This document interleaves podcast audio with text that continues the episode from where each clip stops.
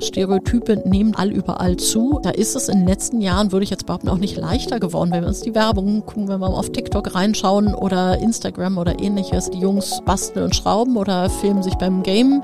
Die Mädchen machen Schminktutorials und geben andere Beauty-Tipps.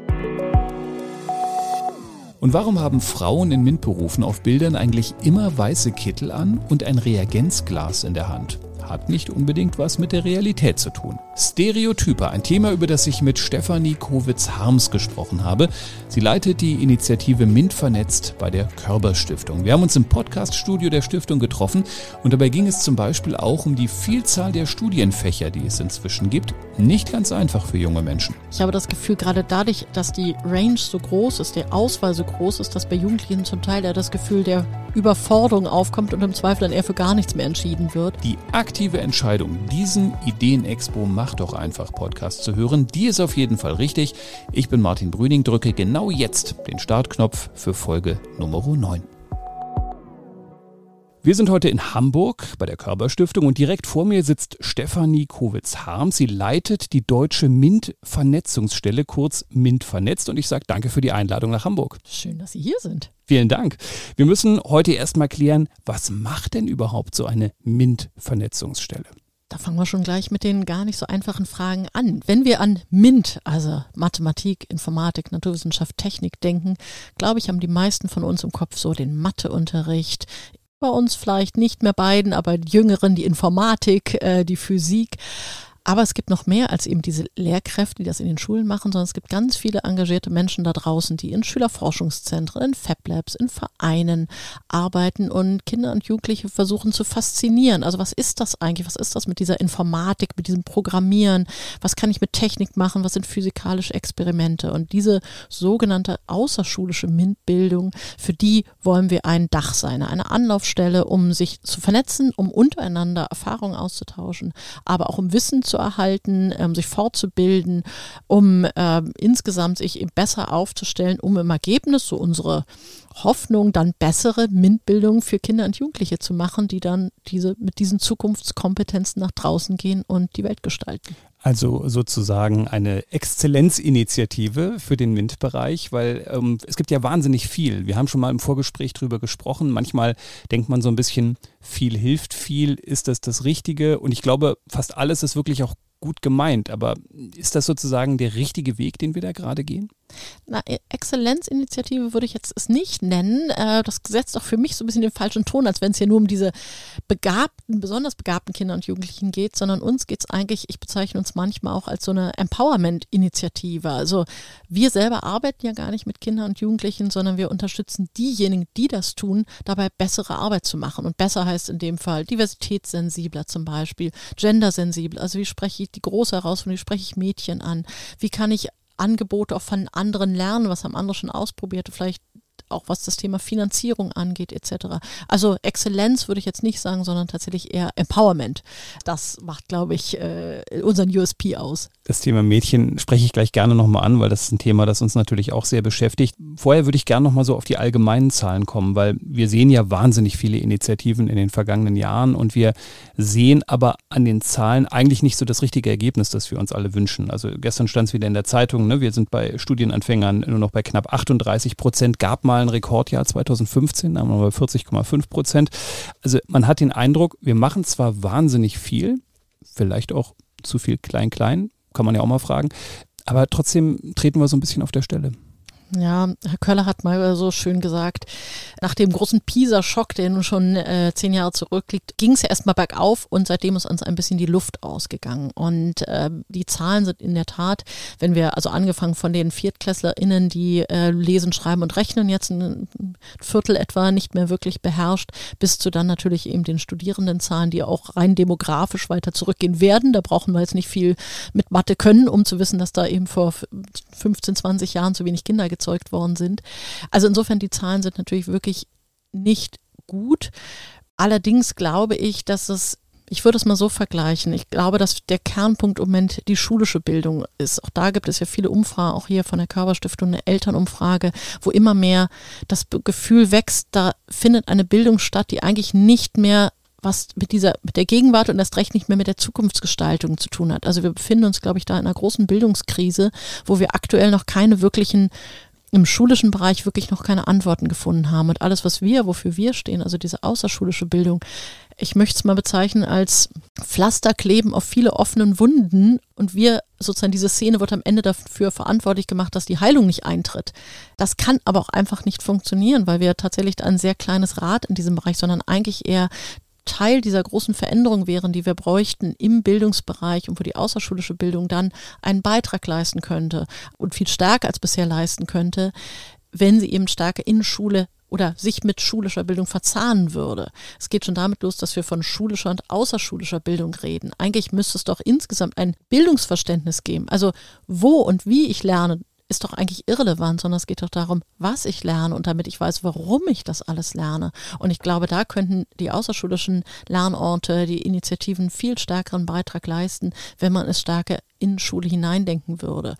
Und das findet aktuell in der ganzen Misere, in der wir uns da befinden, also Lehrkräftemangel, äh, immer neue Fächer, die hinzukommen etc. Also Schulen sind sehr, sehr stark unter Druck, sehr, sehr stark überlastet, sodass die Verzahnung eher fast weniger stattfindet. Und insofern sozusagen sind wir Teil des Problems und Teil der Lösung, was diese außerschulische Bildung angeht. Aber ich glaube, der Kern, wir müssen uns im Kern überlegen, was brauchen wir eigentlich für eine Bildung, und welchen Beitrag kann dann der außerschulische Bereich leisten. Und dafür geht es mir aktuell sehr viel im Klein-Klein. Hier noch ein Fach dazu, hier noch ein bisschen was weglassen. Aber eigentlich, was heißt denn Bildung für ein gelingendes Leben?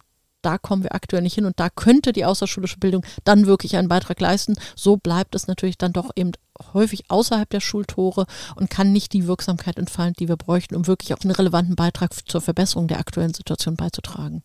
Ich würde da nochmal kurz einhaken und nochmal fokussieren.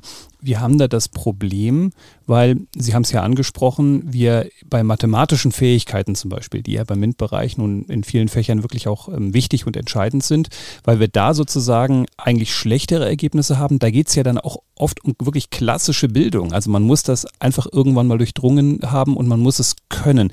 Oder fehlt es uns noch viel mehr an, ich sage mal Stichwort Berufsorientierung, dieses praktische, dieses verzahnte Denken, dieses, ähm, was kann ich eigentlich mit dem, was ich hier gerade lerne, irgendwann anfangen, weil wir natürlich auch beruflich in einer ganz anderen Welt angekommen sind als vor 30, 40 Jahren.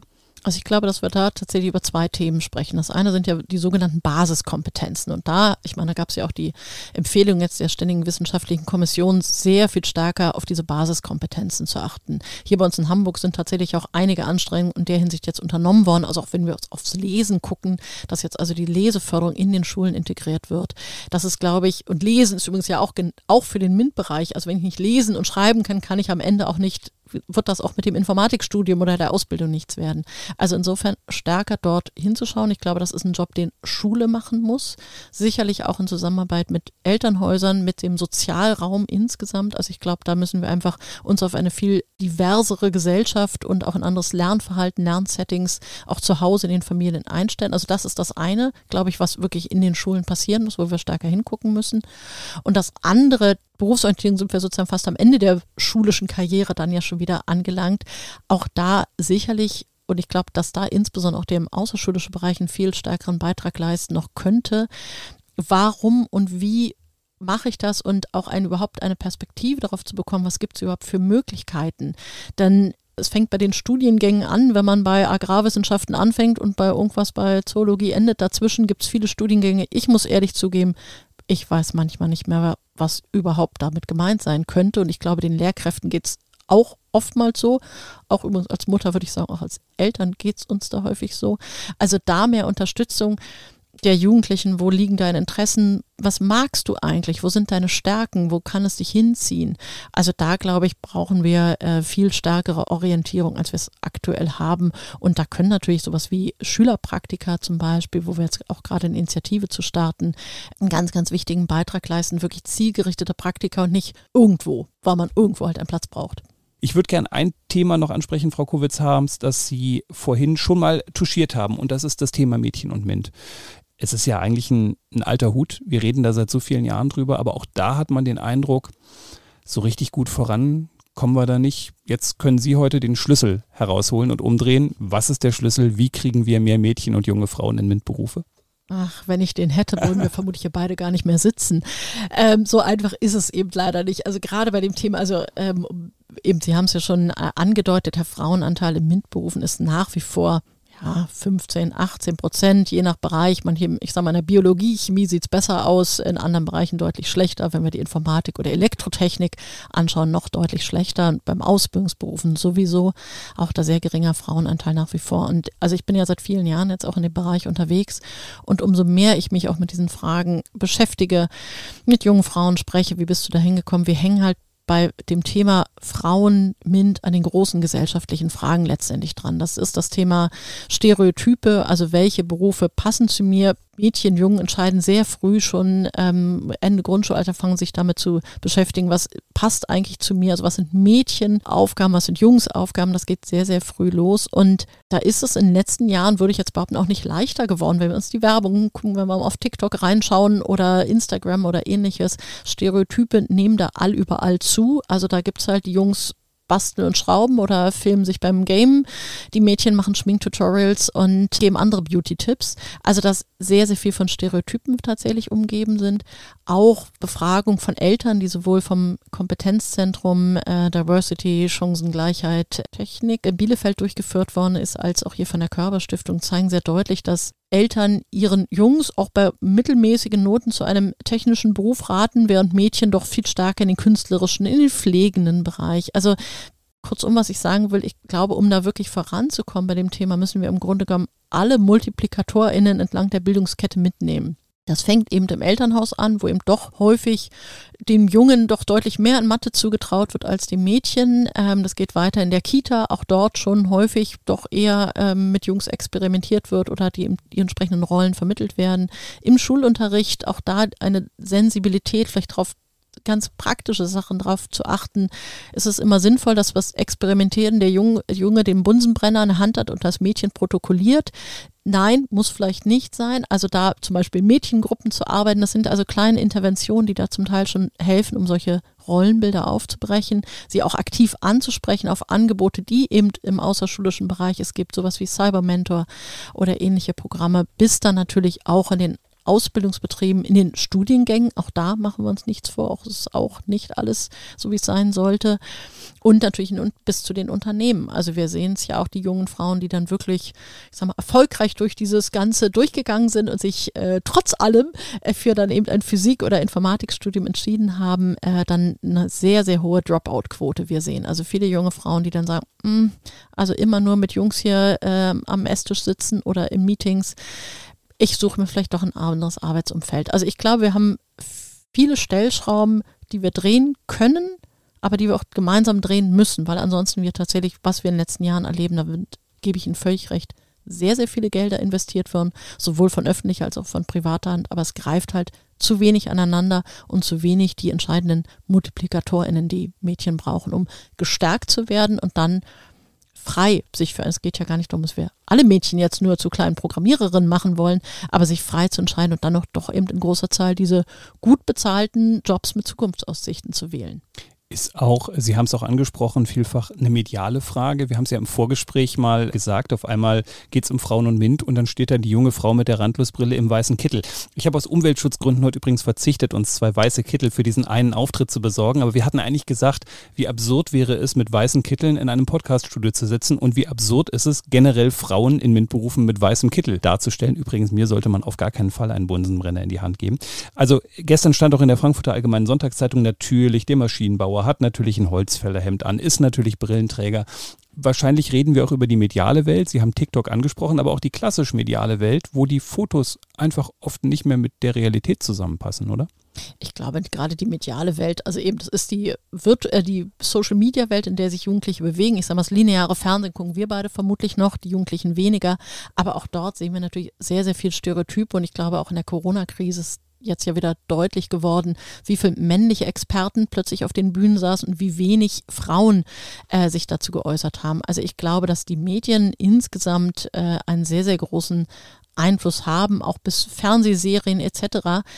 Da müsste auch mehr passieren, aber ich glaube, das ist über, beim Thema insgesamt auch Diversität. Auch da haben wir ja noch sehr viel Luft nach oben, was auch, was auch ältere Frauen angeht, die wir dann eigentlich dann nur noch als Großmutter sehen, ansonsten kaum noch in tragenden Rollen. Also ich glaube, da müsste insgesamt sehr, sehr viel, um es einfach als eine Selbstverständlichkeit, du kannst Ärztin werden, du kannst aber genauso gut Physikerin werden.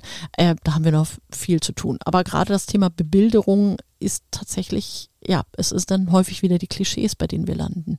Lassen Sie uns noch einmal kurz den Bogen zur Berufsorientierung schlagen, weil mir jetzt auch bei der Roadshow, die wir gerade machen, ähm, aufgefallen ist, da gibt es wahnsinnig viele wirklich engagierte Lehrerinnen und Lehrer, die sich dem Thema wirklich verschrieben haben. Die kriegen dann eine Stunde dafür gut geschrieben pro Woche. Da sagen viele natürlich, ich habe hier vier Achte, vier Neunte, wie soll das gehen, äh, Klassen. Aber mir ist dann doch nochmal aufgefallen, dass die Lehrkräfte natürlich einen besonderen Bildungsweg haben. Ganz viele gehen eben von der Schule ins Studium in die Schule. Und dann erwarte ich aber von denen, dass die Berufsorientierung machen. Also die kennen ja nur die Bilder aus den Medien, die wissen es ja auch nicht besser. Müssten wir auch da in der Schule mehr Praxis haben, mehr Unternehmen haben, mehr Menschen von außen holen, weil die einfach Kompetenzen haben, die wir von Lehrkräften zum Beispiel einfach nicht erwarten können. Absolut. Ich glaube, dass das wirklich zu viel erwartet wäre. Also allein, was in den letzten 20 Jahren an Berufen entstanden ist, ich glaube, da kann kaum noch jemand den Überblick haben. Für mich ist tatsächlich dieses Thema ist Schülerpraktika ein zentrales Element. Also es gibt ja inzwischen, auch das ja früher anders, ähm, aber inzwischen eigentlich in allen Bundesländern verpflichtend Schülerpraktika. Das heißt zwei bis drei Wochen, je nach Bundesland, sowohl Gymnasien als auch Hauptreal, Gesamtschulen, wie auch immer sie in den 16 Bundesländern dann genannt werden. Jeder, der hier zuhört und selber vielleicht mal Kinder in dem Alter hat, weiß, das läuft in der Regel so. Ich kenne da entweder jemanden oder geh doch zum Bäcker, geh doch zum Friseur oder in der Kita warst du doch auch, da frag doch mal. Das ist gut, um einen Arbeitsalltag kennenzulernen, um mal zu gucken, okay, wie ist es vielleicht acht Stunden hinter der Theke zu stehen oder auch äh, kleine Kinder den ganzen Tag zu bespaßen. Aber nun wollen ja vielleicht nicht alle zukünftig Erzieherin werden, auch Mangelberuf, ich weiß, aber oder auch vielleicht beim Bäcker arbeiten, sondern da viel transparenter zu machen, was gibt es eigentlich für Praktikumsangebote, also dass die zentral auffindbar sind und natürlich auch von Unternehmen zur Verfügung gestellt werden, wo das nicht ganz so einfach wie vielleicht beim Friseur ist, wo ich im Zweifel sage, nimm den Besen und feg immer mal die Haare zusammen, sondern wo wir dann wirklich qualifiziertere Jobs, wo ich mal reinschauen kann, okay, was macht denn so ein Ingenieursbüro, was macht denn so ein Informatiker den ganzen Tag? Ähm, wie sieht denn das aus bei einem äh, großen Zulieferer? Was macht, wie ist so eine Werkshalle? Ist die jetzt wirklich schmutzig und dreckig oder sind das vielleicht auch alles Hightech-Geräte und ähm, ich stehe am Computer und organisiere dort Dinge? Also das zugänglich zu machen und das ist aus meiner Sicht nicht Aufgabe der Lehrkräfte, sondern eigentlich von zentralen Playern, genau diese Praktika dann wirklich sichtbar zu machen und auch allen Schülern Schülerinnen zugänglich zu machen. Da, glaube ich, wäre für mich ein Hebel, dass da auch mehr Praxisnähe und ich wirklich hineinschnuppern kann und nicht, wie gesagt, nur in den Bereichen, die ich vielleicht sowieso schon kenne. Und ähm, da haben, setzen wir jetzt ja auch mit einer Initiative an, ähm, nennt sich Empower Girl. Seine, wird eine Praktikumsplattform sein für Mädchen in MINT-Berufen im Verlauf der Schulzeit, und ähm, wir sind dann sehr, sehr äh, intensiven Gesprächen mit vielen großen Unternehmen, die wir jetzt aktiviert haben, da auch mehr Plätze anzubieten und sie aber auch wirklich transparent zu machen. Da setzen wir mit dieser Initiative an. Januar 2024 geht's los. Mindestens 1000 Praktikumsplätze wollen wir da drauf haben.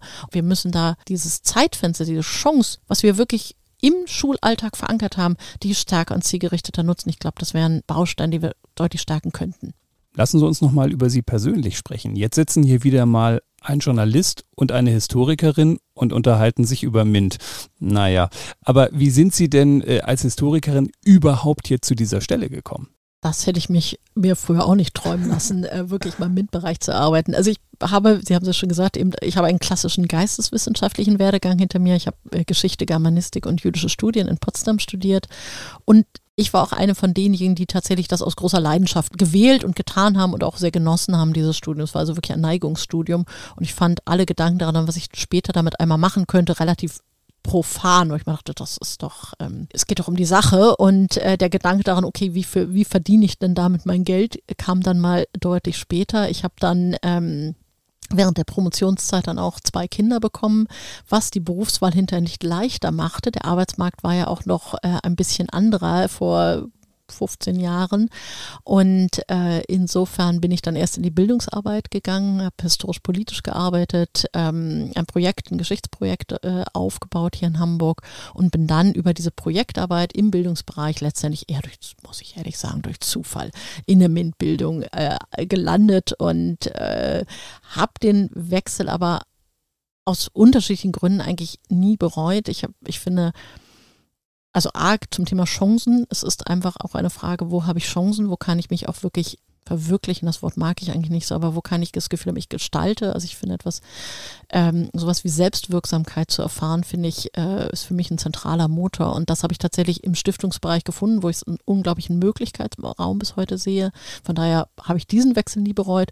Und ich finde aber auch tatsächlich, dass es sowohl bei der historisch-politischen Bildung als auch bei der MINT-Bildung letztendlich darum geht, Kinder und Jugendliche zu befähigen, die Zukunft gestalten zu können. Und das kann ich, indem ich die Vergangenheit verstehe. Und ich meine, alle Debatten, die wir aktuell ganz frisch, Thema Antisemitismus, Flugblätter etc., also um diese Debatten zum Beispiel zu verstehen, muss ich wissen, worum geht es da eigentlich, um auch als mündiger Bürger entscheiden zu können, welche Haltung habe ich dazu, wie ordne ich das ein und finde ich jetzt so einen Rücktritt gut oder nicht. Und genauso geht es aber natürlich darum, was hier diese ganzen technischen Geräte, alles, was wir gerade um uns herum haben, um zu verstehen, was das alles bedeutet oder auch was das Thema meine Passwörter, äh, alles, was mir so permanent da reingespült wird, um das zu verstehen, brauche ich eben wiederum MINT-Kompetenzen und auch was diese ganzen Klimafragen etc. angeht. Also insofern gibt es da für mich auch verbindende Elemente und eigentlich darum, durch Bildung in die Zukunft gehen zu können. Und von daher bin ich da äh, mit mir im Reinen, was diesen Berufsweg angeht.